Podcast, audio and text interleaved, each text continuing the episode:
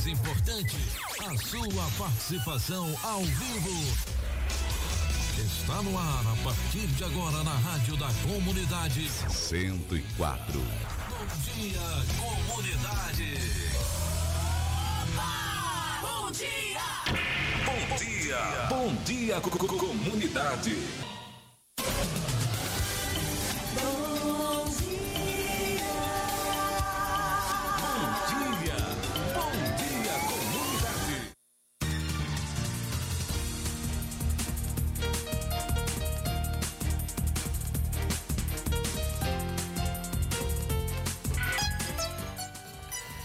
Gente, bom dia. São 7 horas e 7 minutos, 7 e 7. Está entrando no ar o seu programa Bom Dia Comunidade. Hoje é quinta-feira, dia 18 de novembro de 2021. Muito obrigado pela sua audiência. Você pode participar com a gente aqui ligando no 3261 6140 ou mandando sua mensagem no 988 51 6140. 18 de novembro, dia do conselheiro tutelar, tá certo? Tá aí, né? Daqui a pouquinho a gente vai falar aqui, porque a gente vai ter uma entrevista especial aqui no programa Bom Dia Comunidade. Hoje você vai saber, né, que eh, saiu a reportagem ontem num balanço geral aqui, destacando a redução de homicídios na região do Médio Sudoeste do estado, inclusive aqui na cidade de Itapetinga. Você vai ter informações. Também, olha sobre as doses de reforço com vacina diferente. Temos informações aqui que é seguro. Leno Falck vai trazer, o nosso correspondente vai trazer informações.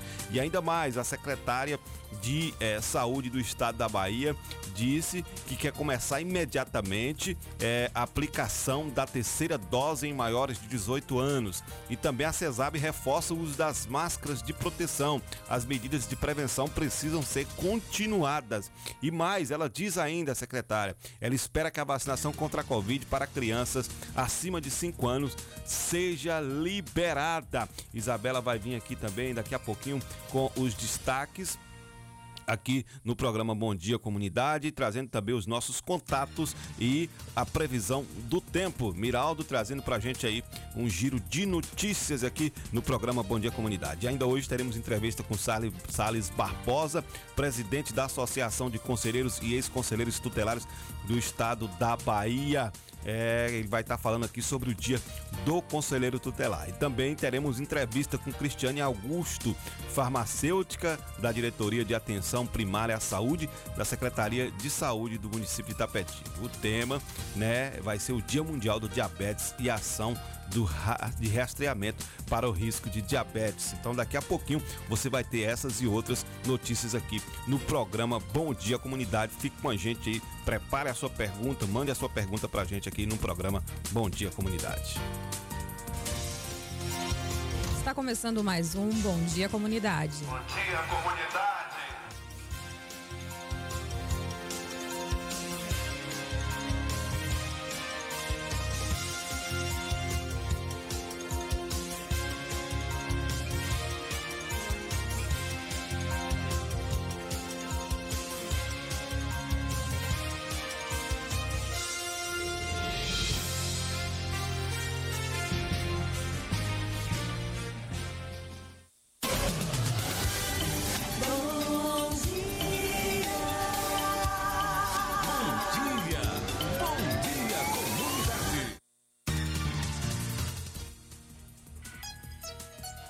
Bem, olha, 7 horas e 10 minutos, estamos de volta aqui com o programa Bom Dia Comunidade. Estamos de volta, né, aqui. Obrigado pela sua audiência. São 7 horas e 11 minutos. Nós já fomos aqui com Isabela que vai trazer os nossos contatos e também os destaques aqui do programa Bom Dia Comunidade. Bom dia, Kleber, Miraldo, bom dia, ouvintes aqui da Rádio Comunitária da FM. Seja bem-vindo ao seu programa jornalístico Bom Dia Comunidade, que, que você comece seu dia muito bem informado com a gente. E eu quero a sua participação. Então você pode mandar sua mensagem de texto através do nosso fone zap 988 51 6140 ou você pode ligar para cá e falar com a gente ao vivo, 3261 6140. Vamos ao destaque. Brasil tem 21 mil de atrasados na segunda dose e lança campanha Proteção pela metade não é proteção. Tá certo, muito obrigado, Isabela, muito obrigado. Daqui a pouquinho, Isabela volta, né, detalhando aí o destaque aqui no programa Bom Dia Comunidade. Agora nós vamos com Isabela com a previsão do tempo aqui em nosso programa. A previsão do tempo para o dia de hoje aqui no programa Bom Dia Comunidade.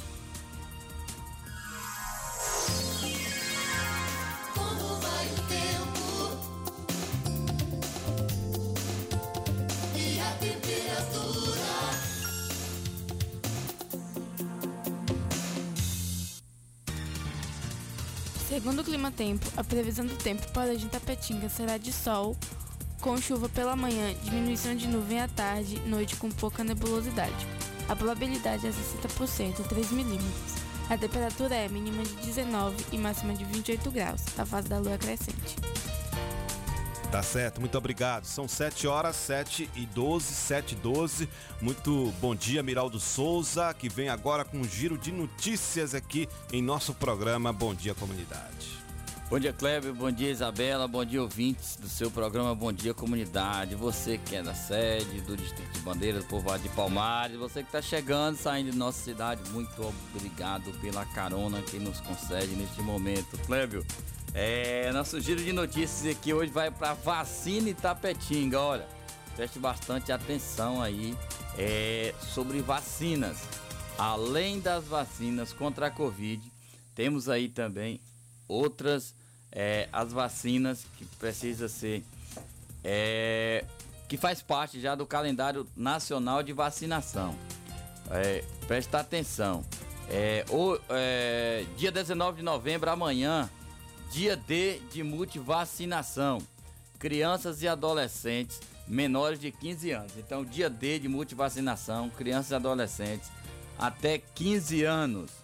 É, Pensando em realizar mais um dia D da campanha nacional de multivacinação, que tem como objetivo que a atualização do calendário vacinal das crianças de 6 meses a menores de 15 anos, no dia 19 do 11, as unidades estarão prontas para atender essa galerinha. Dentre as vacinas que estão disponíveis no postos na campanha estão BCG, hepatite A e B, Penta, DTP, HIV, HEPB, pneumocócica 10 valente, VIP, vacina inativada polimiolite, VR, VRH, vacina rotavírus humanos, meningocócica C conjugada, vacina oral polimielite, febre amarela, tríplice viral, sarampo, rubéola, cachumba, tetraviral, sarampo, rubéola, cachumba, vari, DPT, tríplice bacteriana, varicela e HPV quadrivalente poli, polimavírus humano. Reforço que assim como a população tem procurado a vacina contra a Covid-19, as demais vacinas do calendário são tão importantes quanto. A cobertura vacinal do calendário infantil vem sofrendo queda a nível nacional nos últimos anos, portanto, devemos reforçar aos pais a importância de levar seus filhos para se vacinar e assim evitar que a doença erradicada no Brasil retorne. Então preste atenção, pais. A vacina é evidência contra a Covid-19 é, mas as vacinas de campanha anual, podemos dizer assim, a vacina do calendário estará disponível e o dia D de vacinação será amanhã, dia 19, nos postos de saúde do município de Itapetinga. Todos os postos de saúde, viu? Então fique ligado aí, é, crianças e adolescentes acima de seis meses e menores de 15 anos deverá se vacinar aí, é, na campanha anual. Agora sim, vacina Covid-19 hoje, 18 do 11, quinta-feira. Igreja Batista da Vila Isabel, Praça Jorge Saliba, das 8 às 14 horas. Vacina contra a Covid-19. Primeira, segunda e terceira dose a partir de 12 anos, viu? Galera da Vila e adjacências aí, hoje na Igreja Batista, na Vila Isabel, Praça Jorge Salibra, das 8 às 14, vacina contra a Covid-19. Emob Tapetinga, dois sangue, dois vida. Dois sangue, ajude a quem precisa, ajude as pessoas que estão precisando de doação de sangue. Também você pode ir lá e conferir, saber como é que faz a doação de medula óssea. E falando em medula óssea, a gente lembra aqui que domingo 21 acontecerá aí no Parque Poliesportivo da Lagoa às 11 horas da manhã um bingo beneficente a Juarez Paiva. Ele que precisa aí custear seus tratamentos e está realizando esse evento aí para arrecadar fundos. O contato é o 7798807 6814. Também o WhatsApp para você adquirir sua cartela. Preço da cartela apenas 20 reais. Também no 98864 1584 você faz o contato. Saiba como participar desse evento, adquirir sua cartela. Ajude o irmão e colabore com a melhoria de nosso país. Festa de Nossa Senhora das Graças, padroeira aqui tá dos bar, do bairro Camacan, é aqui em Tapetinga, ou seja, uma das padroeiras da cidade, não deixa de ser. Festa de 18 a 27 do 11 de 2019, celebrações todos os dias a partir das 19h30 no bairro Camacan, próximo à Concha Acústica. Novembro Azul Diabetes, amanhã 19 de novembro, na Alameda Rui Barbosa. Daqui a pouquinho mais detalhes. Também daqui a pouquinho um detalhe, Tapetinga vai receber aí a Guarda Municipal, uma viatura e também uma moto para os trabalhos da Guarda Municipal e doado pela Polícia é, Rodoviária Federal, viu, Clébio? Tá certo, tá certo, Miraldo. São 7 horas e 19 minutos. Nós vamos para o intervalo.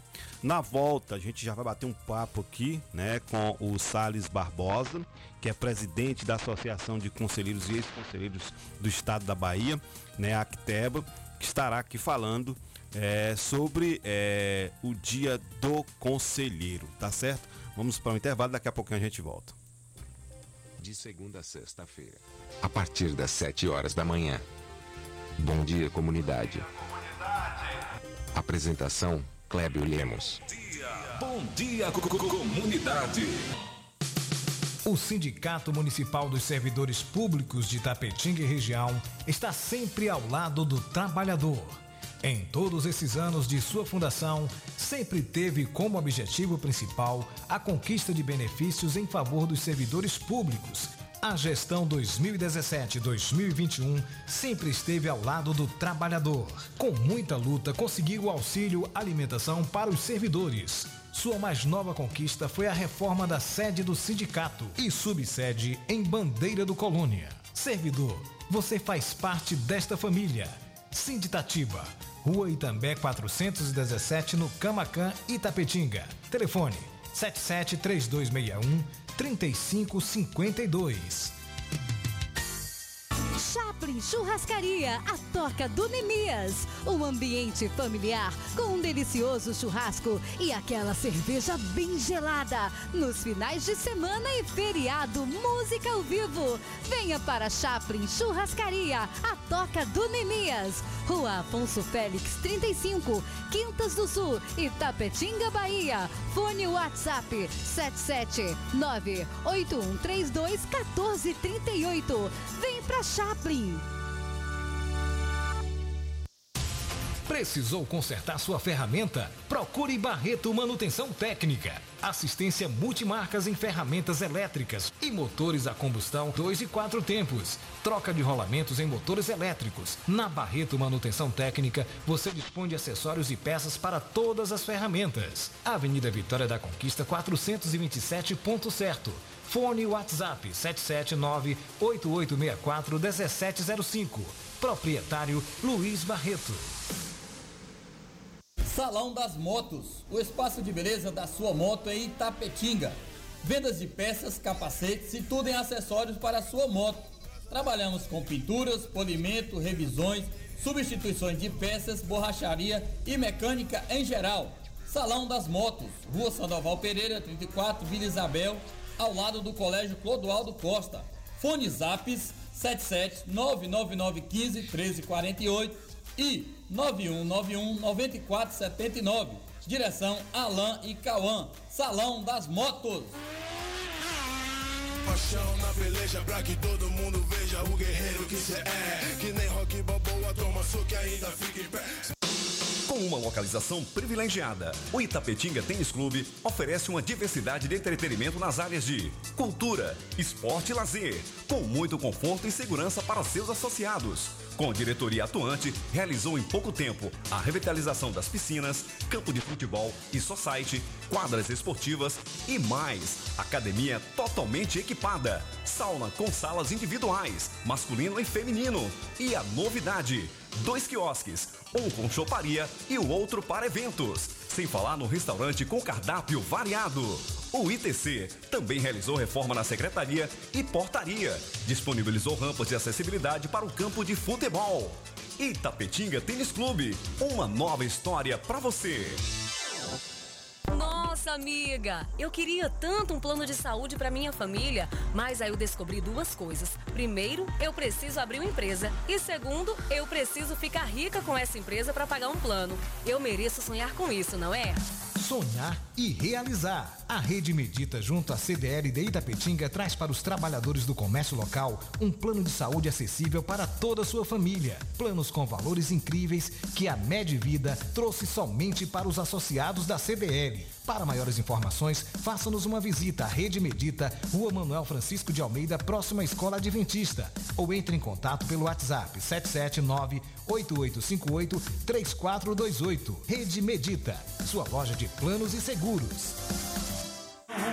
Você conhece a Hillary Calçados, a loja de calçados mais barata da cidade e região. Na Hillary Calçados, você encontra todos os tipos de calçados masculinos, femininos e infantis, sandálias, tênis, sapatênis, sapatos sociais e muito mais, com preços imbatíveis. Venha calçar seus pés com elegância, conforto e qualidade. Temos várias opções para você encontrar seu melhor calçado. Hillary Calçados, calçando seus pés com elegância. Rua Itamirim, esquina com a Rua Manuel Gosmão, em frente à pracinha do Saai. Telefone WhatsApp 779-8156-5811. Acesse as nossas redes sociais. Hillary Calçados, no Instagram e Facebook. A sindicalização fortalece a representatividade da categoria, garante conquistas, viabiliza a organização das lutas e permite ainda ofertas de serviços jurídicos e de orientação exclusivos aos sindicalizados. Estar afiliado ou filiada à PLD Sindicato é a forma mais eficiente de fortalecer a luta pelos direitos da categoria, a mobilização por melhores condições de trabalho e pela manutenção dos direitos já conquistados.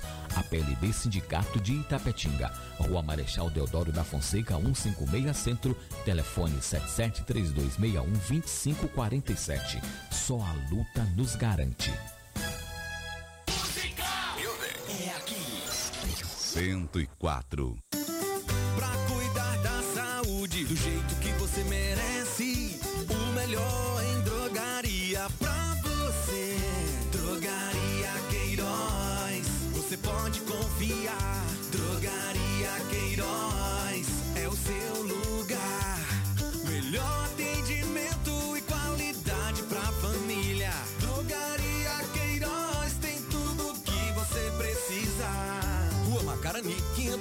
530, bairro Camacan, em Itapetinga. Drogaria Queiroz, seu novo conceito de farmácia.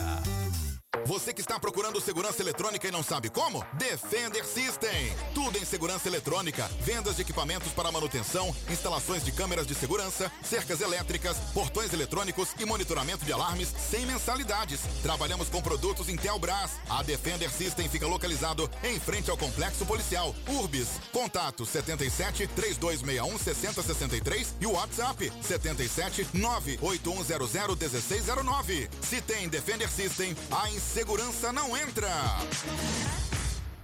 Se seu celular caiu, seu tablet quebrou, Júnior Eletrônica consertou. Orçamento na hora e na troca da tela, a película é grátis. Temos diversos e variados modelos de cabos e acessórios e muitas novidades. Fone via Bluetooth, capa para celular, película, roteador com uma ou duas antenas, com o melhor preço da cidade. E você ainda conta com o melhor atendimento, melhores preços e garantia dos nossos serviços. E não fechamos para o almoço. Júnior Eletrônica e Acessórios fica localizada na rua Monteiro Lobato, 151 Centro, em frente à Praça da Bíblia, Itapetinga, Bahia. Fone 77 3261 3243. Pax Perfeição. Quem é vivo se associa. São mais de 25 anos de dedicação e comprometimento em Itapetinga e toda a região. Seja associado Pax Perfeição. Você terá mais assistência, consulta médica grátis, sepultamento e outros benefícios. Ligue agora mesmo que a nossa equipe estará pronta para lhe atender. 3261 9090. Pax Perfeição. Quem é vivo se associa. Se existisse remédio para a saudade, por certa farmácia Camacão teria. Valorize a sua saúde e o seu médico. Não troque a sua receita, pois a sua saúde é nosso principal objetivo. Farmácia Camacan. Matriz, Rua Boa Nova Centro, 3261-2160. Filiais, Rua Pedro Lima, Nova Itapetinga, 3261-2854. Rua João Pessoa Centro, 3261-2397. Avenida Flamengo 225, 3261-5596. E Praça Augusto de Carvalho 205, 3261-8859. Farmácia Camacan. Você está na melhor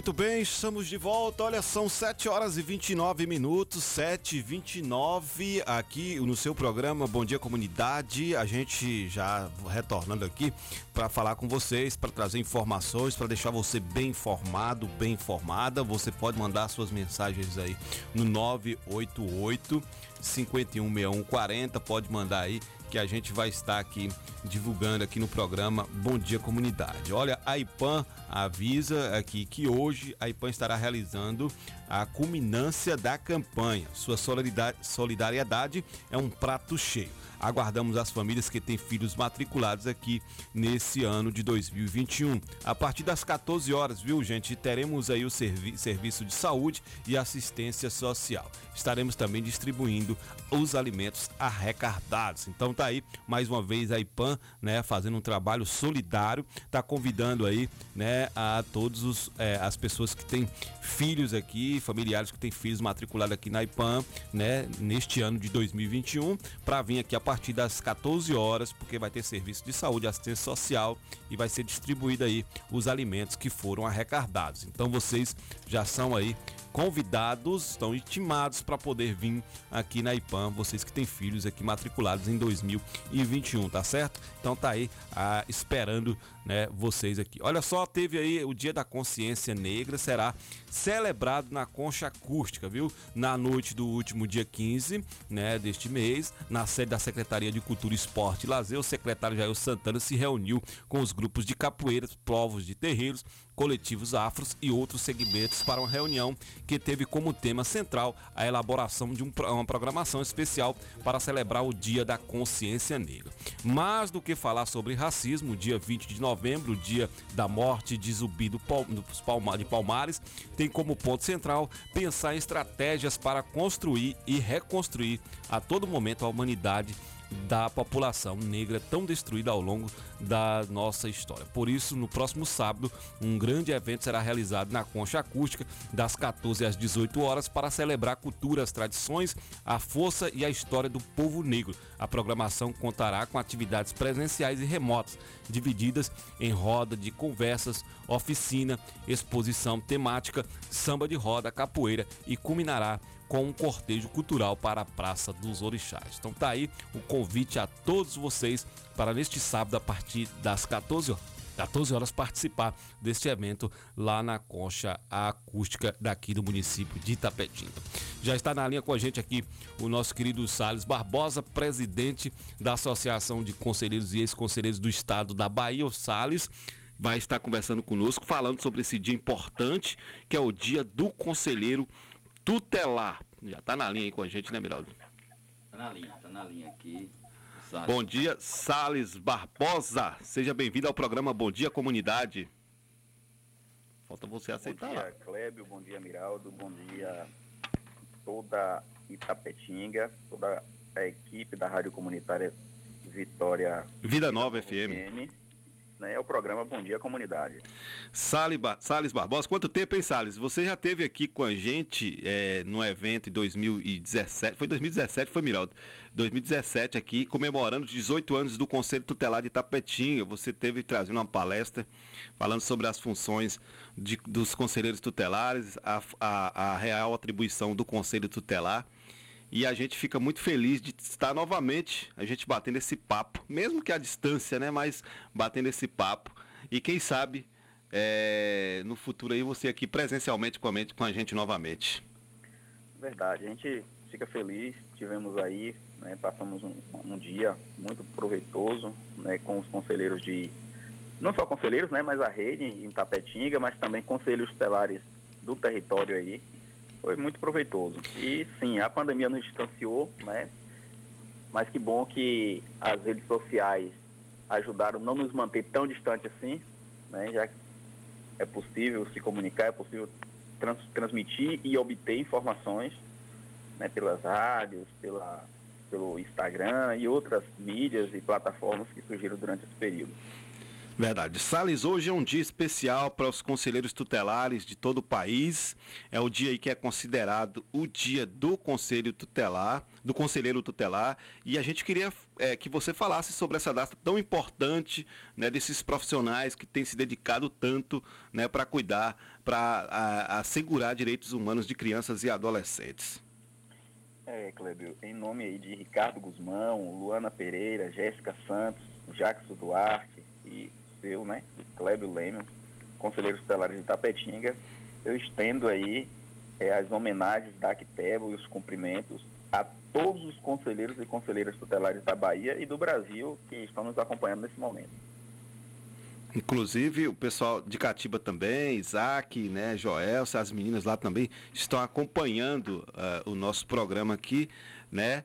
É, acompanhando o programa Bom Dia Comunidade. Eu já tinha falado com eles que estaria convidando Salles, inclusive ontem a gente fez, a, a, a fez aí né, a merchandagem, mandando para todos os grupos aí né, essa nossa reportagem para falar sobre esse dia importante, falar sobre esse profissional que muitas vezes é tão é, é, é, julgado pela sociedade, né, que tenta de todas as formas atribuir é, funções que não são dos conselheiros. E aí eu gostaria que você falasse qual é a real função de um conselheiro tutelar, Salles. Pronto, Clébio. É justamente isso. É, é, esse é o Dia Nacional dos Conselheiros Tutelares. É um dia que foi estabelecido aí pela Lei 11.000 622 de 2007, ela traz, digamos assim, um alento, né? Um dia para lembrar dessa pessoa, desse, desse ser humano. Em minhas falas eu tenho sempre buscado trazer esse ponto, né? De que o conselheiro tutelar, ele é pessoa, ele é gente, né? Assim como qualquer outro servidor. Ele é também um servidor público, né? Alguém que presta um serviço de relevância pública em cada município né, na área da defesa dos direitos da criança e do adolescente. Importante frisar isso, área da defesa dos direitos. Porque ao longo do tempo se disse de forma distorcida muitas vezes que o conselho é órgão de proteção, enfim, e isso ajuda a, a distorcer o papel do conselho tutelar e dos conselheiros. Então, eu refriso, conselheiros tutelares são pessoas humanas, seres humanos, que estão como servidores públicos em cada município, nos órgãos chamados conselhos tutelares com o papel de cumprir, de fazer cumprir a finalidade do órgão, que é zelar pelo cumprimento dos direitos de criança e adolescente. Órgão esse que se encontra no eixo da defesa. Né? São os, os órgãos que estão no eixo da defesa são instituições que atuam na busca da responsabilização, no acesso à justiça, enfim, mas que não têm o condão de executar a proteção, né, de atender o direito, mas de exigir que quem tem a obrigação de fazer faça. Então, esses, esses, essas pessoas, esses homens e mulheres que estão espalhados aí, cerca de 30 mil no Brasil, 2.250 na Bahia, são pessoas que todos os dias se dedicam a essa causa. É, pessoas que têm sido, em muitos casos, desvalorizados, né? são questões de baixa remuneração, é, atribuição, execução de atribuições não previstas em lei, pressão psicológica, né, quando juízes, promotores, delegados de polícia, é claro que não são todos, mas em muitos casos, é, instam os conselheiros tutelares a cumprirem as suas vontades, não a vontade que a lei, não aquilo que a lei estabelece. E tudo isso vem desencade- desencadeando aí grandes problemas para os conselheiros tutelares. Seja a questão de carga horária exaustiva, né? muitas vezes os conselheiros tutelares estão pelas madrugadas em delegacias de polícia acompanhando oitiva de adolescente a quem se atribui a prática de ato infracional, é, ou amanhecendo o dia pernoitando em hospitais, ou fazendo traslados né, de uma cidade para outra aí pela noite afora, né, porque entende-se que o conselho tutelar, os conselheiros é quem tem que cumprir isso, porque eles que fazem proteção. Na verdade, é uma verdadeira inversão né, daquilo que está estabelecido na lei e daquilo que, que está estabelecido nas políticas públicas, né, de atendimento de criança, adolescente e ser humano em geral. Verdade. Inclusive, essas, é, esse mês passado a gente teve um acidente com uma conselheira, né? E, e o pessoal que estava num, num carro que estava sendo né, transladado aí um- um- uma criança, uma mãe, um motorista e também a conselheira faleceram por conta de um acidente de, de automóvel, não é isso? É, infelizmente, muitos dizem, ah, foi uma fatalidade. Fato. É, a questão do acidente é uma fatalidade. Mas a conselheira não precisava estar ali. Né? Em que pese a, a conselheira não estando, perderíamos sim vidas humanas, como foi o caso da criança, do motorista, enfim. Mas a conselheira tutelar, ela não tinha que estar naquela, naquela, naquele ambiente, naquele momento ali. né? veja bem, o caso concreto, essa conselheira o conselho tutelar recebeu uma determinação de que um conselheiro acompanhasse a mãe que iria levar a criança ao médico. Quer dizer, qual o objetivo disso? O, o que o magistrado consegue enxergar como sendo a atuação do conselho tutelar no papel dele? Porque se ele tivesse acionado o conselho tutelar para aplicar medida e providenciar no âmbito da saúde, né, que fosse garantido o direito da criança, sim, perfeito. O conselho tutelar iria acionar o secretário de saúde, iria eh, cobrar providências para que aquela criança a- a- fosse atendida. E a- o, o- o transporte já cedido pela saúde para o deslocamento das pessoas até um determinado setor onde faça o atendimento fora do município, já estava cumprido. Então, se a mãe estava junto, por que, que um conselheiro ou uma conselheira tutelar teria que estar presente? Afinal, a conselheira iria fazer o atendimento lá? Na verdade, tinha que ter um profissional de saúde aí acompanhando, não era Com isso? certeza. Com certeza. Então, assim, são os absurdos, Kleber, que vem acontecendo na Bahia inteira. Né? Nós temos aí vários conselheiros tutelares respondendo processo porque é, é, não cumpriram aquilo que delegados queriam, como é o caso, por exemplo, de, de Benedita e o Elma em Senhor do Bonfim, né? que foram é, é, denunciadas, né? houve uma representação da autoridade policial por prevaricação, porque não, teria compare... não teriam ido à delegacia para liberar o adolescente que estava prendido. Né? Quer dizer, o delegado de polícia deixou de fazer o que a lei manda ele fazer, né? ele deixou de cumprir um ato, um, um ato de ofício, não só retardou, como deixou de cumprir, e além disso determinou que outra pessoa fizesse uma coisa que é uma, uma atribuição privativa dele estabelecida também no ECA, né? inclusive com, com a tipificação penal, né? quando o delegado não comunica à família da liberação de adolescente, da apreensão, é, ele incorre em um crime que tem uma pena de detenção de seis meses a dois anos. Então, quer dizer, o delegado tem a obrigação de comunicar à família. Ao invés de fazer isso, eles exigem que os conselheiros compareçam à delegacia sob ameaça, sob pressão, né, para que façam um papel que é dele.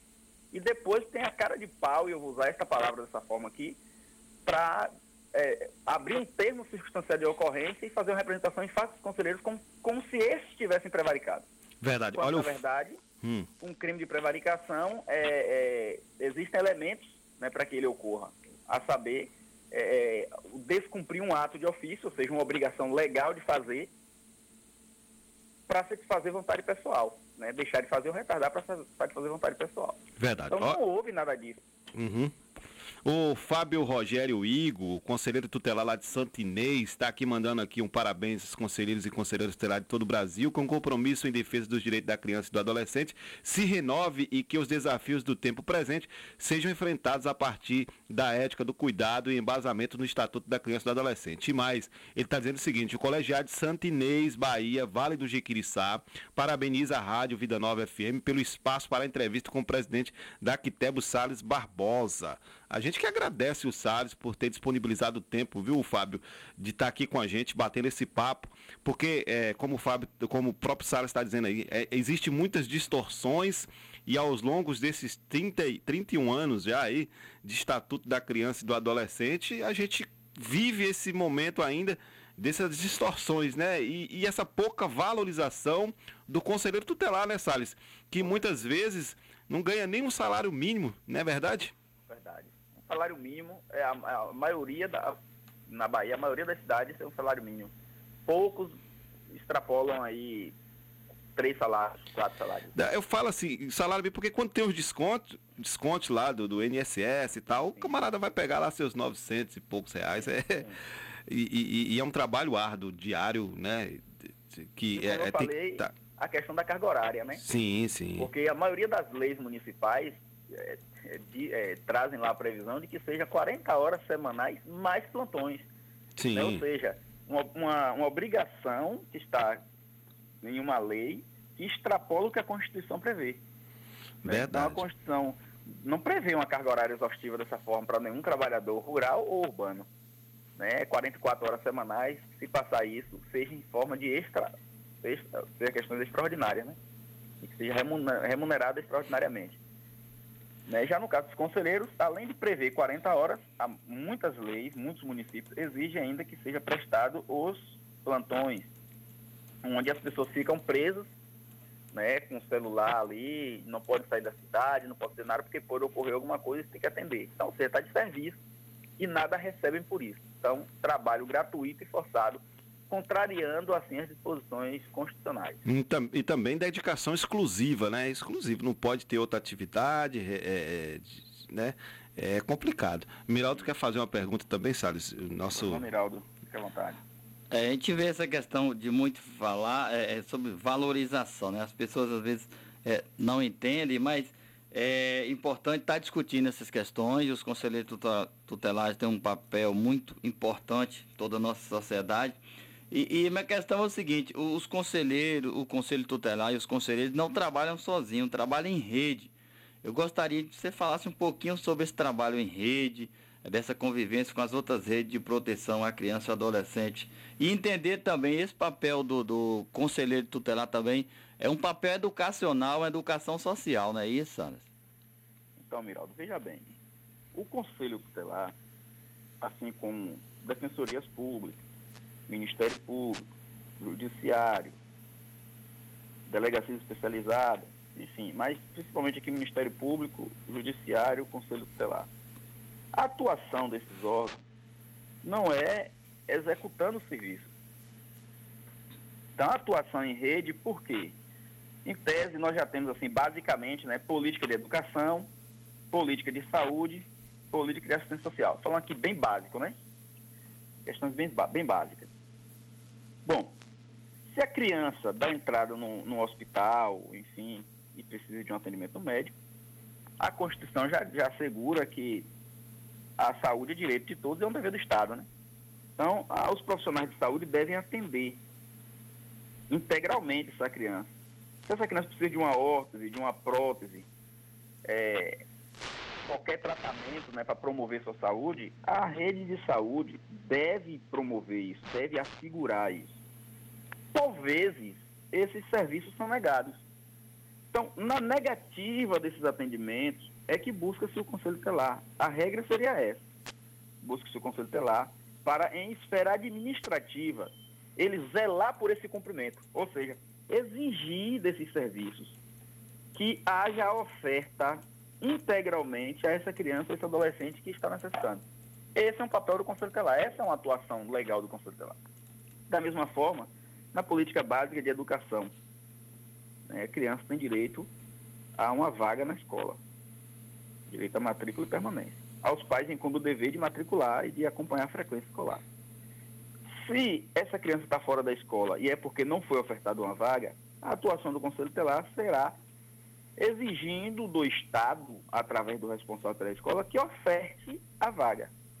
Se a ausência da criança na escola se dá porque os pais não matricularam, a atuação do Conselho Telar será em face dos responsáveis legais para que cumpra o dever familiar estatuído no artigo 22 do ECA, sob pena de responsabilização do artigo 249.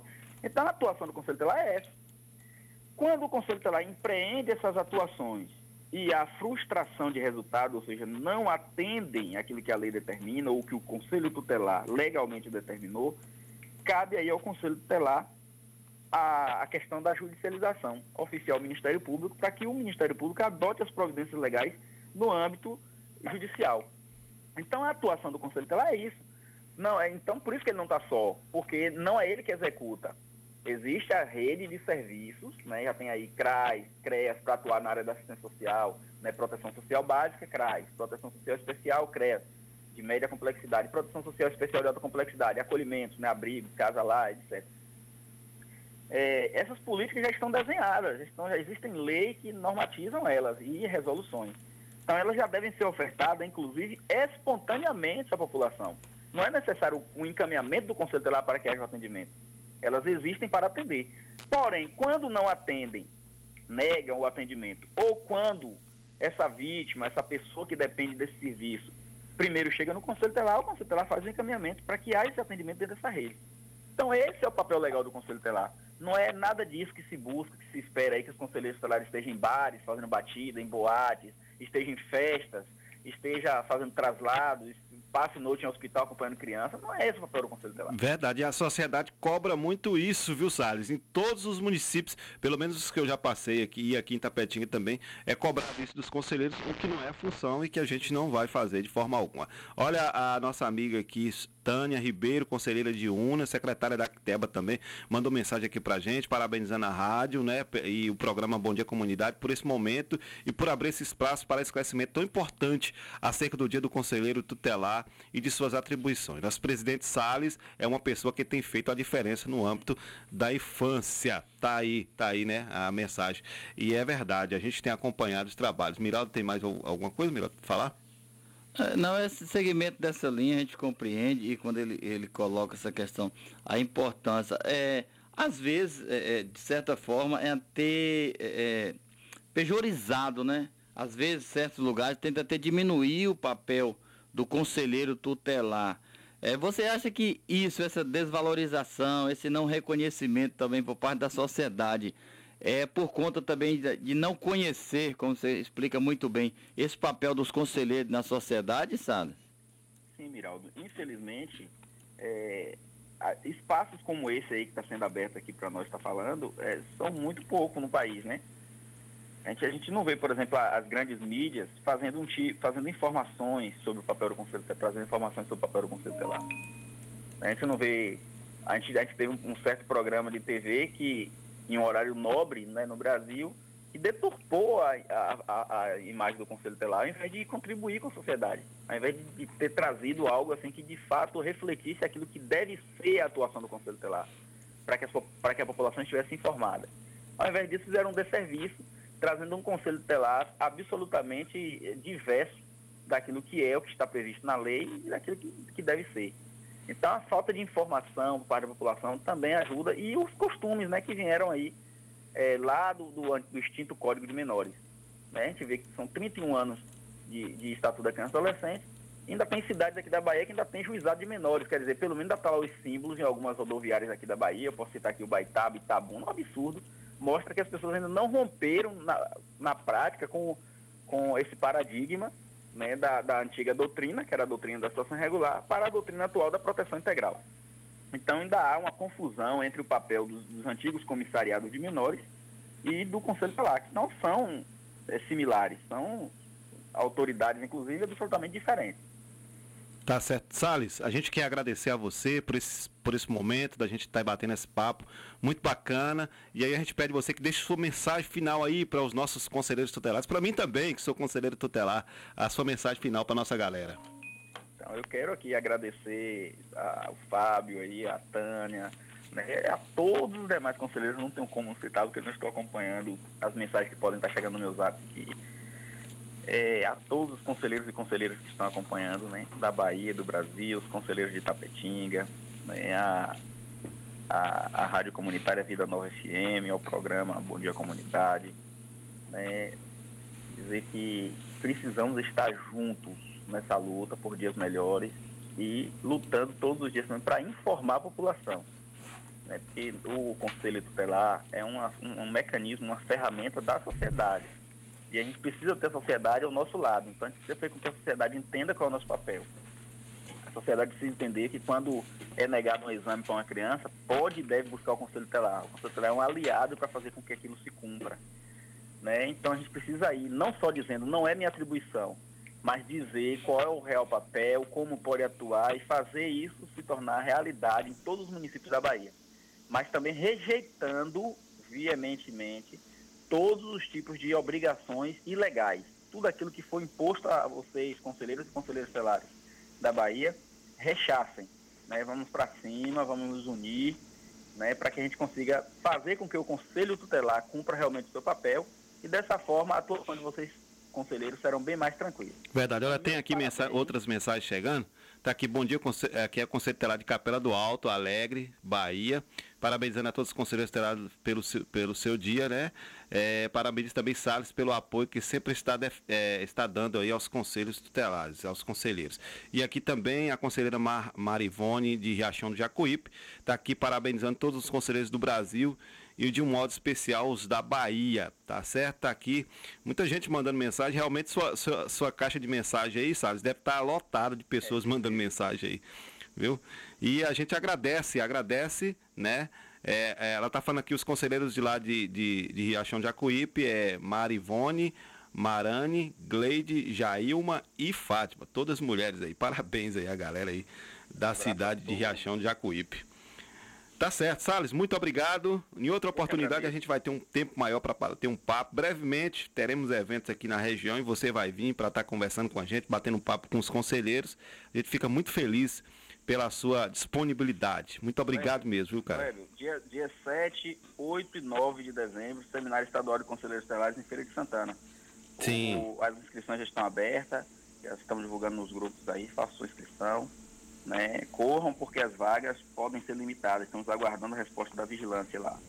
Beleza, beleza. A gente vai estar disponibilizando para a galera aí, compartilhando também essa informação. Valeu, Salles, muito obrigado. Até a próxima, muito obrigado. Valeu, valeu. Vamos dando continuidade aqui ao programa. Bom dia, comunidade, aqui na Rádio Comunitária Vida Nova FM. São 7 horas e 53 minutos, 7h53.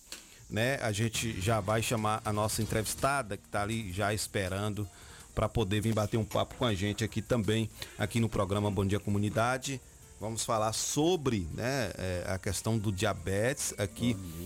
E é o Novembro Azul, que não é só a questão é, é, da questão da próstata, mas tem também a questão do diabetes e a gente vai bater um papo aqui com a Cristiane Augusto, que já está aqui, é saindo um entrevistado e entrando outro para a gente bater um papo bacana aqui no programa Bom Dia Comunidade, tá certo? É, vamos lá, vamos bater o papo. Miraldo, é, vamos ver aí o microfone da nossa entrevistada, como é que tá? A gente vai ter que né, fazer daquela forma que a gente estava fazendo ontem, né? Pra gente bater o papo. Isso, isso. Certo? Bom dia, é, Cristiane, tudo bem? Seja bem-vindo ao programa Bom Dia Comunidade. Bom dia, Clébio. Bom dia, Miraldo. É um prazer estar aqui. Queria já agradecer né, o espaço que foi cedido para falar de um tema tão importante, né? é Que é o, o- Dia Mundial do, do diabetes, né? E a gente comemora, faz ações alusivas ao Novembro Diabetes Azul durante todo o mês de novembro, né? Verdade, verdade. É, a gente.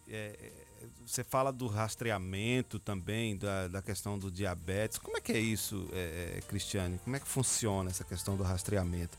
Assim, as pessoas às vezes não fazem exame ou a pessoa tá com diabetes, mas não sabe. Como é que faz para poder se identificar? É, Estima-se, né, em estudos desde 2012, que para cada uma pessoa com diagnóstico de diabetes tenha mais três sem diagnóstico ou em, com pré-diabetes, que é um risco aumentado para desenvolver diabetes. Então é uma coisa muito grave. Estima-se que nos próximos anos a gente tenha 35 milhões de pessoas diabéticas no mundo, né? E é uma doença, né, uma condição é, de saúde que acarreta várias complicações para a vida da pessoa, diminuindo sua qualidade de vida. Então essas ações pontuais, elas servem, né, como Novembro Diabetes Azul, para chamar a atenção da população, para que se cuidem, para que façam exames regulares, para que pro- procurem as unidades de saúde, para fazer os exames que podem detectar de forma precoce se você tem risco aumentado para desenvolver diabetes ou se já está com diabetes desenvolvida. É, essa ação de rastreamento é uma dessas ações, é, que também é de obrigação né, do poder público, da, falar. dos órgãos de saúde, né? Dos municípios, dos estados, chamar a atenção da população para que consiga então fazer esse rastreamento, é, onde você vai aferir se essa pessoa tem riscos para desenvolver diabetes nos próximos 10 anos. Então a gente faz, já é a segunda vez que a gente vai fazer essa ação em 2019, né, em novembro, um pouquinho antes da, da pandemia, a gente fez essa ação na Alameda foi bem proveitosa. A gente conseguiu encaminhar vários usuários com esse risco aumentado para as unidades de saúde, onde eles podem ter esse acompanhamento e tratamento adequado. Então, você, nós... Ah, você é farmacêutica aqui no, farmacêutica aqui no município de Itapetinga e faz parte da diretoria da atenção primária à saúde da Secretaria Municipal de Saúde, não é isso?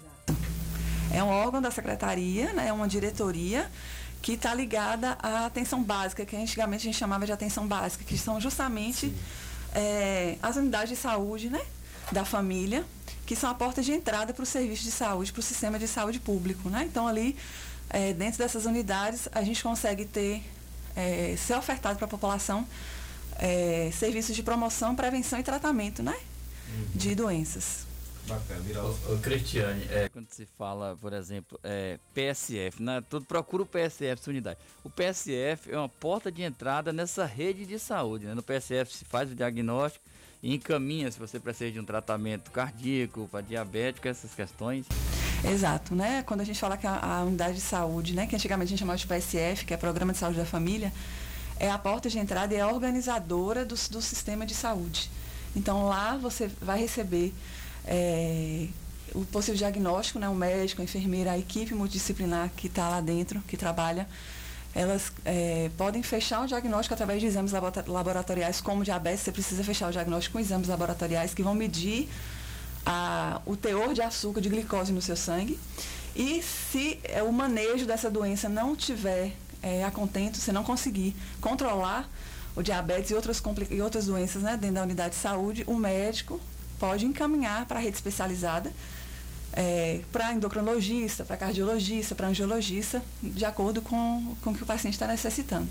E existe, é, existe a questão do, sintomas da diabetes, né? A gente sabe que existem esses sintomas e quais são os principais sintomas assim que a pessoa já pode se preocupar e falar, não, eu vou procurar um médico, eu estou sentindo isso aqui pode ser diabetes.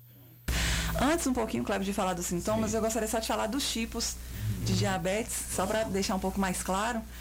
É, a gente tem três tipos de diabetes, que é o diabetes tipo 1, que ele acomete mais pessoas jovens, crianças e jovens. Diabetes tipo, e ele corresponde a 10% dos diagnósticos de diabetes. O diabetes tipo 2, que é o mais comum, que corresponde a 90% dos casos, que é o diabetes que é mais comum na pessoa adulta, mas não quer dizer que a criança também não possa desenvolver. E o diabetes gestacional, que está ligado ao, ao descobrimento, desenvolvimento do diabetes durante a gestação. Porém, essa mulher tem alguns fatores de risco né, aumentados para poder desenvolver durante a gestação esse diabetes. É, por exemplo, e, e, são fatores de risco também para outras pessoas né, não, não grávidas. Quais são esses fatores de risco? histórico familiar de diabetes, principalmente de parentes de primeiro grau, né? Mães, irmãos. Então, é uma predisposição. Então, a gente tem que ficar de olho. Se nossa mãe, nosso pai, irmãos têm diabetes, a gente tem que ficar de olho e fazer sempre exames regulares. É, sobrepeso ou obesidade, certo? Que é um fator importante, inclusive, para predisposição para várias outras doenças, não só diabetes. É, sedentarismo, né? Que é aquela questão que a pessoa não realiza nenhuma prática de atividade física é recomendado pelo Ministério que a gente faça no mínimo 150 minutos de atividade física semanais, né? justamente para controlar e evitar o surgimento dessas doenças. É, pessoas que têm colesterol alto, principalmente, e, e, o colesterol bom baixo, tá? que é o HDL. Pessoas que têm o triglicerídeo também alto, têm predisposição, podem ter risco aumentado para diabetes. E mulheres que têm ovário policístico também podem desenvolver diabetes, né? principalmente diabetes gestacional. É, e quais são os sintomas clássicos? Principalmente ligados ao diabetes tipo 1, que são os sintomas mais contundentes, né? É, a pessoa tem sede excessiva, ela tem muita fome, ela urina muito, porém, apesar dela comer muito, que ela tem um, um apetite aumentado, ela perde peso. Por quê? É, o que, que acontece com diabetes? A gente não consegue utilizar a glicose, que é a nossa principal fonte de energia para o nosso corpo funcionar, para o nosso organismo funcionar. A pessoa que tem diabetes ela não consegue utilizar essa glicose de forma correta. No diabetes tipo 1, a pessoa não produz a insulina. Essa insulina é como se fosse o transportador da glicose, que vem dos nossos alimentos, para dentro do, das nossas células, onde ela vai fazer o papel lá de gerar energia. Né? Então, a pessoa que tem diabetes tipo 1, ela nasce com predisposição de o sistema imunológico atacar células que produzem a insulina no pâncreas. Então ela já vai ter que usar essa insulina de forma exógena, vai ter que usar, né, de forma aplicar essa É insulina. que usa diariamente. É exato. Que usa E- diariamente, né? Exato. E a- no diabetes tipo 2, a- essa pessoa ela desenvolve é, um mau uso da insulina. Ela, tem, ela produz a insulina no início, porém essa insulina não consegue agir de forma adequada. Ou ela vai perdendo a produção de insulina com o passar do tempo. Tá? Então, às vezes, essa pessoa com diabetes tipo 2, ela começa é, tomando medicamentos orais que são ingeridos, mas depois, com o passar do tempo, ela pode também começar a usar insulina, porque o corpo também para de produzir. É, então, esses sintomas são clássicos e, por conta dessa má utilização da glicose, a pessoa também pode ter é, cansaço, fadiga excessiva, tontura, mal-estar, falta de concentração, visão borrada, justamente porque ela está sem energia para realizar suas atividades diárias ali da sua rotina. É, é importante, então, é, é, para a gente entender, assim, a diabetes, é, nós temos uma diabetes boa no corpo, é, é, mais ou menos assim, ver se eu entendi. E as pessoas é, que desenvolvem esse diabetes ruim, podemos dizer assim, é, não adquire de fora. Isso o próprio organismo, quando não é, é, é, podemos dizer, não produz as substâncias direito que a gente precisa para sobreviver, é, vai causar isso. É, a importância dos alimentos para essa produção e também para o combate à diabetes. Pronto. É, na verdade, a gente tem taxas boas, taxas ideais de glicose, não de diabetes. Diabetes já é a doença instalada, né? Já é o problema de saúde instalado. A gente tem uma taxa normal de açúcar no sangue, que é o que nós precisamos para poder realizar nossas atividades, para que o corpo gere energia.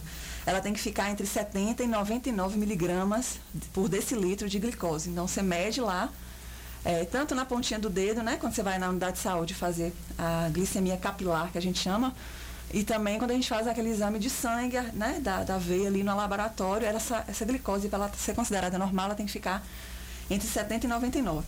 Acima de 100 e até 125 miligramas por, por decilitro, a gente já pode considerar uma pré-diabetes. Não é um diagnóstico, mas é um risco aumentado de você desenvolver. Então, como e acima disso, acima de 126, já, a gente já tem um diagnóstico fechado de, de diabetes feito pelo médico, pode ser um médico clínico, né, como eu falei, da unidade de saúde. É, e a gente tem algumas é, formas de controlar o diabetes. Ela é uma condição de saúde que ela não tem cura, ela é crônica, né? Mas a gente controla esse diabetes dentro da própria unidade de saúde, caso né, essa pessoa não evolua para complicações. É, e algumas estratégias incluem a questão da alimentação adequada.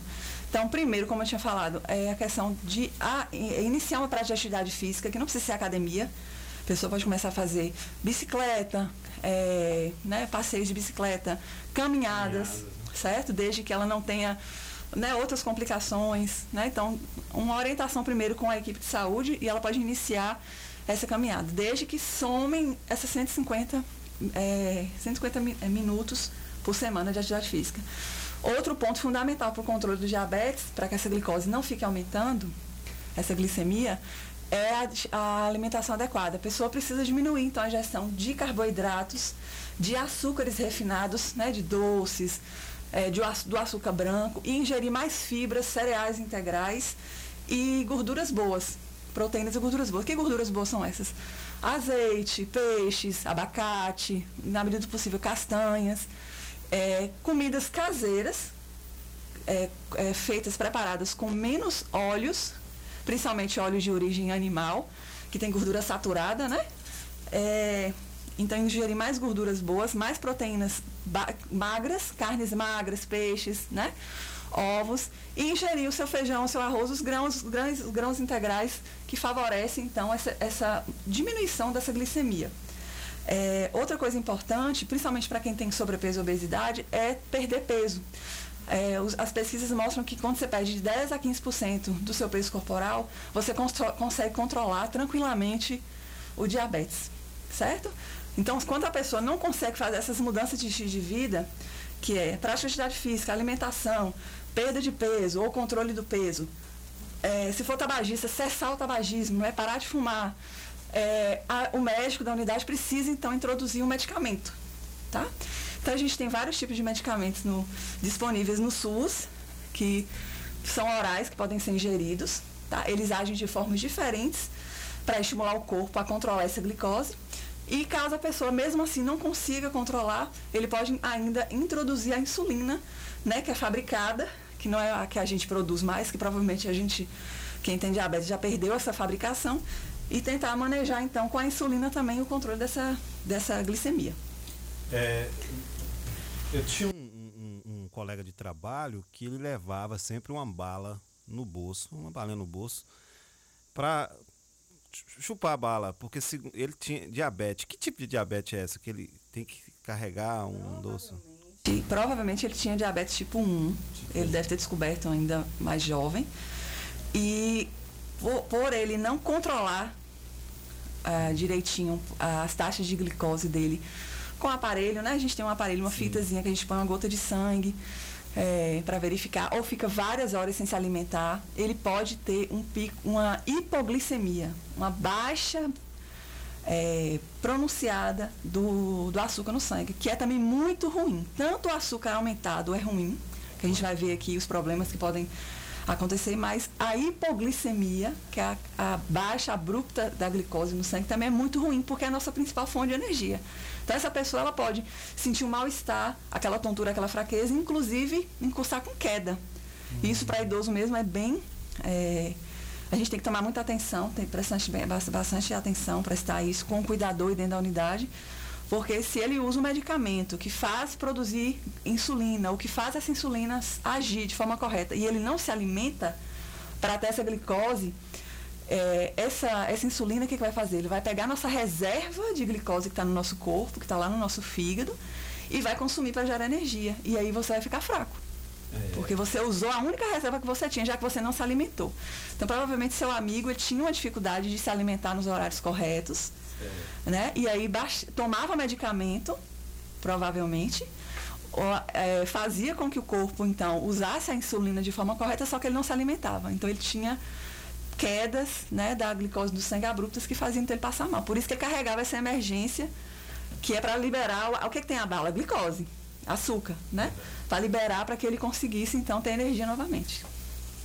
Vamos falar, falar sobre os sintomas das. Falou so- sobre sintomas já, né? A forma de tratamento da, da diabetes também já falou, né? Que é com a questão da insulina, né? Já tem essa questão. Kleber, e, e os medicamentos orais também, né? Em forma de comprimidos, que são totalmente disponíveis. E tem outros também totalmente disponíveis na, na rede pública de saúde. E, e quem não é, quem não é diabético tem que controlar a questão da glicose, né? Preparar todo o seu corpo. É, é, volto falando a questão dos alimentos corretos, eles servem tanto para controlar quem já tem a diabetes, quanto para controlar a glicose de quem não tem é, essa diabetes, correto? Exato. É muito importante que todos nós, independente se tenhamos um diagnóstico ou não de diabetes, é, é, fizermos, fazermos uso de, de alimentos mais saudáveis possíveis. O que, que acontece?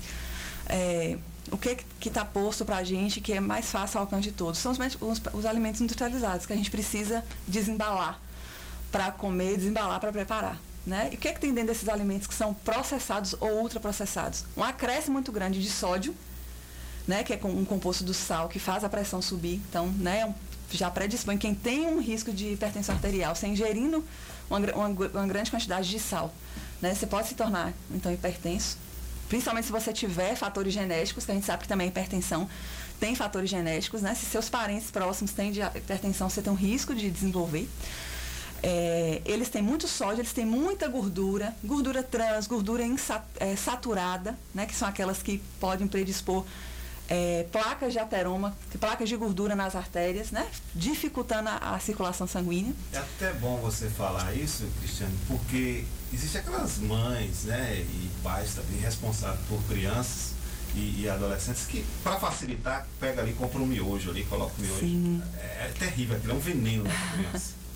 É, então, é, o miojo, como vários produtos industrializados, eles têm um, um altíssimo teor de sódio, né? Tanto o sódio para salgar o alimento, para condimento, como para conservar esse alimento. Né? Então, o alimento de prateleira, ele só tem aquela vida útil para não estragar com bastante conservantes, né? Então, além desses conservantes químicos, que tem, claro, são regulados pela, pela Agência Nacional de Vigilância Sanitária, né, para uso seguro, é, a gente não sabe que até quanto o consumo exagerado dele pode ser danoso para a saúde. Então, é, a gente acha um, um, alimento barato, de fácil alcance, mas extremamente é, perigoso. perigoso, né? Com alto teor de sódio, de açúcar, né? Que você já tem o açúcar nos alimentos. A maioria dos alimentos que a gente consome, eles têm carboidrato que vão gerar glicose, que é o açúcar. Então, para que, que você vai adicionar mais açúcar na sua dieta? Ah, é comendo bolacha recheada, né? Sucos de, de sucos prontos, de, de, pós, de, de potinho, de sachê. Aquilo ali é cheio de açúcar. Não, mas são alimentos baratos. Então, o que, que a, a, a, população que não tem essa informação acaba achando que está nutrindo o seu filho, que está fazendo a alimentação né, adequada, mas, porém, por trás daquilo, né, realmente não tem nada de bom. Não são alimentos que nutrem, né? Eles, eles saciam a fome, mas eles não têm nutrientes. Eles são vazios de nutrientes, na verdade. E aí a criança começa a ganhar peso, né? A, a, essa pessoa começa a ganhar peso desde a infância e aí o ganho de peso a gente sabe que é predisponente para várias doenças. Até mal de Alzheimer, é, a própria hipertensão arterial e diabetes estão ligados com sobrepeso, estão ligados com sedentarismo, com esses hábitos ruins que a gente leva, tem levado cada vez mais, né? É, Kleber, a gente tiveram 8 horas 13 minutos. Estou é, é, conversando aqui com Cristiane Augusta, da farmacêutica, mas também está aí é, à frente da campanha em Novembro Diabetes Azuis. Entenda tudo sobre a doença e saiba como se proteger. 19 de novembro, das 8 às 12 horas, na Alameda Rui Barbosa. Explica pra gente sobre esse evento, como vai acontecer, quem deve participar, quem pode participar. É aberta à população, na verdade, é, porque a gente vai fazer justamente essa investigação, esse rastreio, para ver se essa pessoa tem chances de risco aumentado, né? Tem um risco aumentado, na verdade, para desenvolver diabetes durante os próximos 10 anos. O ideal é que a pessoa que tem o diagnóstico de diabetes, né, não faça o rastreamento porque ele já tem o diagnóstico fechado, né? Ele precisa, mas se ele quiser participar, ele vai ser orientado, né, sobre hábitos de vida saudáveis, sobre alimentação adequada, sobre prática de atividade física, porque a gente vai ter uma equipe multidisciplinar, né? Tem, vai ter enfermeiro, farmacêutico, é, nutricionista, educador físico lá presente para tirar as dúvidas e orientar a população que, que apareça por lá. Então a gente vai fazer, são, é uma entrevista, né, com algumas perguntas, principalmente ligadas ao hábitos de vida, a histórico familiar de doenças de, como hipertensão e diabetes. E uma, uma outra equipe vai fazer a, a medição do peso, a altura, e vai ver a glicemia capilar do paciente naquele momento. E com esses dados a gente consegue, então, junto com os outros dados que a gente pergunta para o paciente na entrevista, a gente consegue, então, ranquear o risco dele de desenvolver diabetes. E a gente vai dar um encaminhamento para esse paciente sair de lá e procurar a unidade de saúde dele de referência, levando aquele encaminhamento para que, se ele tiver o risco aumentado ali, ele já começar a, pela porta de entrada, como a gente comentou, a passar com consulta com a enfermagem, ou com, a, com o enfermeiro ou com o clínico, médico, para já começar o seu tratamento, né? Se for o caso, e fechar o diagnóstico, na verdade, que o rastreamento ele não fecha o diagnóstico. Ele só prediz o risco aumentado para desenvolver ou não esse problema de saúde. É, pegando o gancho, a gente falou dos fatores de risco, né, para a gente desenvolver, mas tem o que mais causa danos e, e, e, e, tira a qualidade de vida do paciente diabético são as complicações que vão vindo. Né? O que, que acontece? É, esse paciente diabético, se ele não tiver um bom controle dos níveis de glicemia, né, que é o nível de açúcar no sangue, ele começa a desenvolver complicações que podem ser de início bem silenciosas, mas que vão tirar muito então essa essa a qualidade mesmo de vida dele, o prazer. E ele vai ficar muito. o prazer de, de, de realizar atividades, né? Porque ele vai ficar, se sentir muito mal, né? Por exemplo, ele pode incursar com insuficiência renal, problema nos rins, tá? Uhum. É, a gente vê, deve que todo mundo conhece uma pessoa que era diabetes, que tinha um açúcar alto no sangue, que a gente falava, e que hoje faz hemodiálise. Né? Ele precisa de uma máquina para filtrar o sangue, Porque ele não conseguiu né, controlar esse diabetes é, e acabou lesando os rins, que fazem o papel de filtrar, de limpar o sangue. É uma complicação muito séria, né? A gente sabe que a pessoa fica ali várias horas fazendo aquele processo, várias vezes por semana, três vezes por semana, né? Impede a pessoa, às vezes, de, tra de trabalhar. É, essa pessoa está exposta a ter outros problemas de saúde, né? Então é uma coisa muito, muito grave. É, pode também causar danos à visão, né? As pessoas também, a gente lembra antigamente de pessoas que ficaram cegas, né? Provavelmente tinham diagnóstico de diabetes, não sabiam, né? E, Continuou, né? e aí nunca se trataram porque nunca fecharam o diagnóstico e aí foram perdendo a visão. Então também é comum a, a, a, o problema lá na retina, no fundo do olho, que pode levar à cegueira. É, inclusive eu tenho um, um exemplo na família que, que é, ocasionou nessa questão. E aí aproveitando de perguntar o seguinte, é, você colocou, quem tem algum caso na família já tem que se cuidar. Sim. Existe uma idade mínima para poder começar já a se preocupar com Pronto. esse diagnóstico? Se você não tem antecedentes familiares de diabetes e não está com aqueles fatores de risco que eu falei de sobrepeso, de sedentarismo, de colesterol, o bom colesterol baixo, que é abaixo de, de 35 miligramas, triglicerídeo também não está alto, você, come- você pode começar a fazer esse rastreamento, essa investigação com 45 anos de idade. Agora, para aquelas pessoas que já têm predisposição, principalmente o, o laço lá familiar genético, é, precisa se cuidar um pouco antes, a partir de 35 anos, tá? Já pode começar a fazer esses exames de rotina. O médico pode passar a glicemia de jejum, você precisa ficar, né, no mínimo 8 horas de jejum, mas o ideal é que seja de 10 a 12. O laboratório vai colher seu sangue, verificar o nível de glicemia, né, o nível de glicose no sangue. E para fechar o diagnóstico, eles também podem pedir um exame chamado curva glicêmica, onde você vai tomar 75 gramas de um xarope bem concentrado de açúcar e duas horas depois o laboratório colhe seu sangue e verifica como é que tá, como é que se comportou a sua glicemia desse, nesse período e verifica qual parâmetro. Ele também consegue fechar o, o diagnóstico com esse exame, tá? Então, quando você vai no posto e faz a glicemia do dedo, ela é só um parâmetro naquele momento, ele não fecha diagnóstico, mas ela, se der alterada, acima de 100, se você estiver em, em jejum, ela já é um- um- uma, uma atenção, já é um, um- alerta, e o médico vai ter que te encaminhar para fazer os exames mais completos no laboratório. Já acende o sinal de alerta. É, outra pergunta aqui, agora é nosso ouvinte, perguntando se a, a diabetes tem cura. Infelizmente, é uma doença crônica, assim como a hipertensão, que não tem cura. Porém, é, com a educação em saúde desse paciente diabético, né, principalmente com o apoio da equipe de saúde, com a equipe multidisciplinar, com a equipe, com o apoio da família, essa pessoa, esse paciente, esse usuário, ele consegue ter uma vida normal, tá? É, mudando seu estilo de vida, tomando o medicamento que for adequado né, para o seu perfil, que o médico que vai né, esta- estabelecer isso junto com você, buscando a meta terapêutica, que seu nível de glicose tem que estar é, praticando atividade física, mudando a alimentação, perdendo peso se a pessoa tiver sobrepeso ou obesidade, essa pessoa consegue viver normalmente, tá?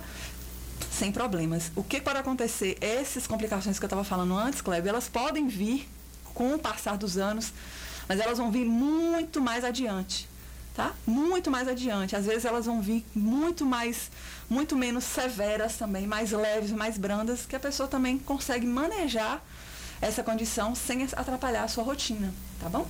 É, outro problema grave que a gente também sempre conhece uma pessoa que, que teve uma parte do pé amputada por complicação de diabetes.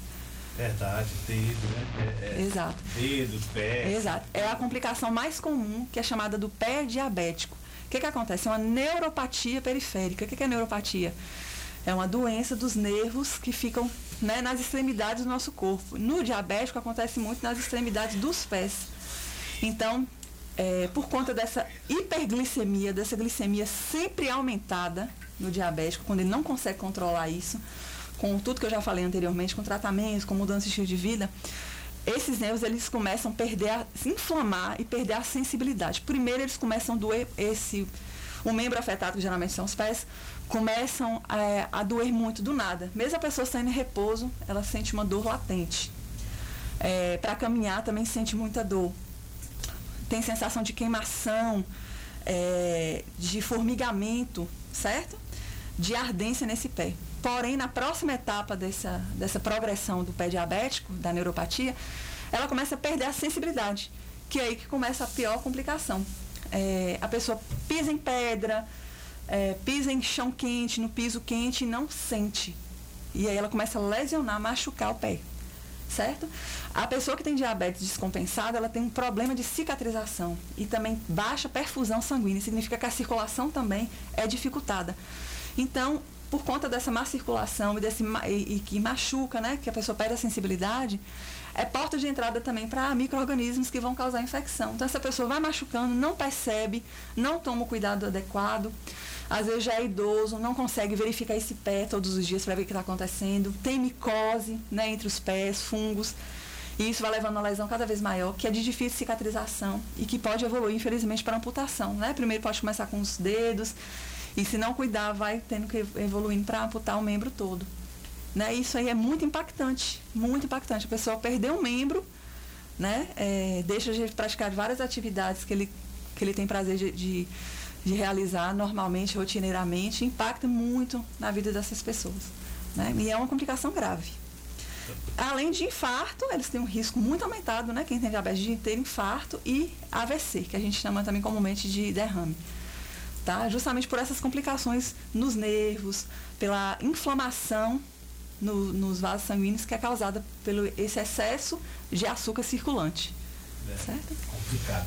É, Cristiano, muito obrigado por a sua Imagina, aqui, Clébio. por estar presenteando os nossos ouvintes com tanta informação. Né? É, é necessário que nós tenhamos Sim. essas informações, porque a gente vive um momento de pandemia, né? As pessoas estão muito voltadas à questão da pandemia e às vezes esquecem das outras doenças que estão acontecendo e é bom a gente estar tá vivendo esse momento de informação. E muito obrigado, viu, por ter vindo aqui no programa. Se você tiver algo que queira falar mais, fica à vontade, viu? Agradeço a vocês pelo espaço mais uma vez.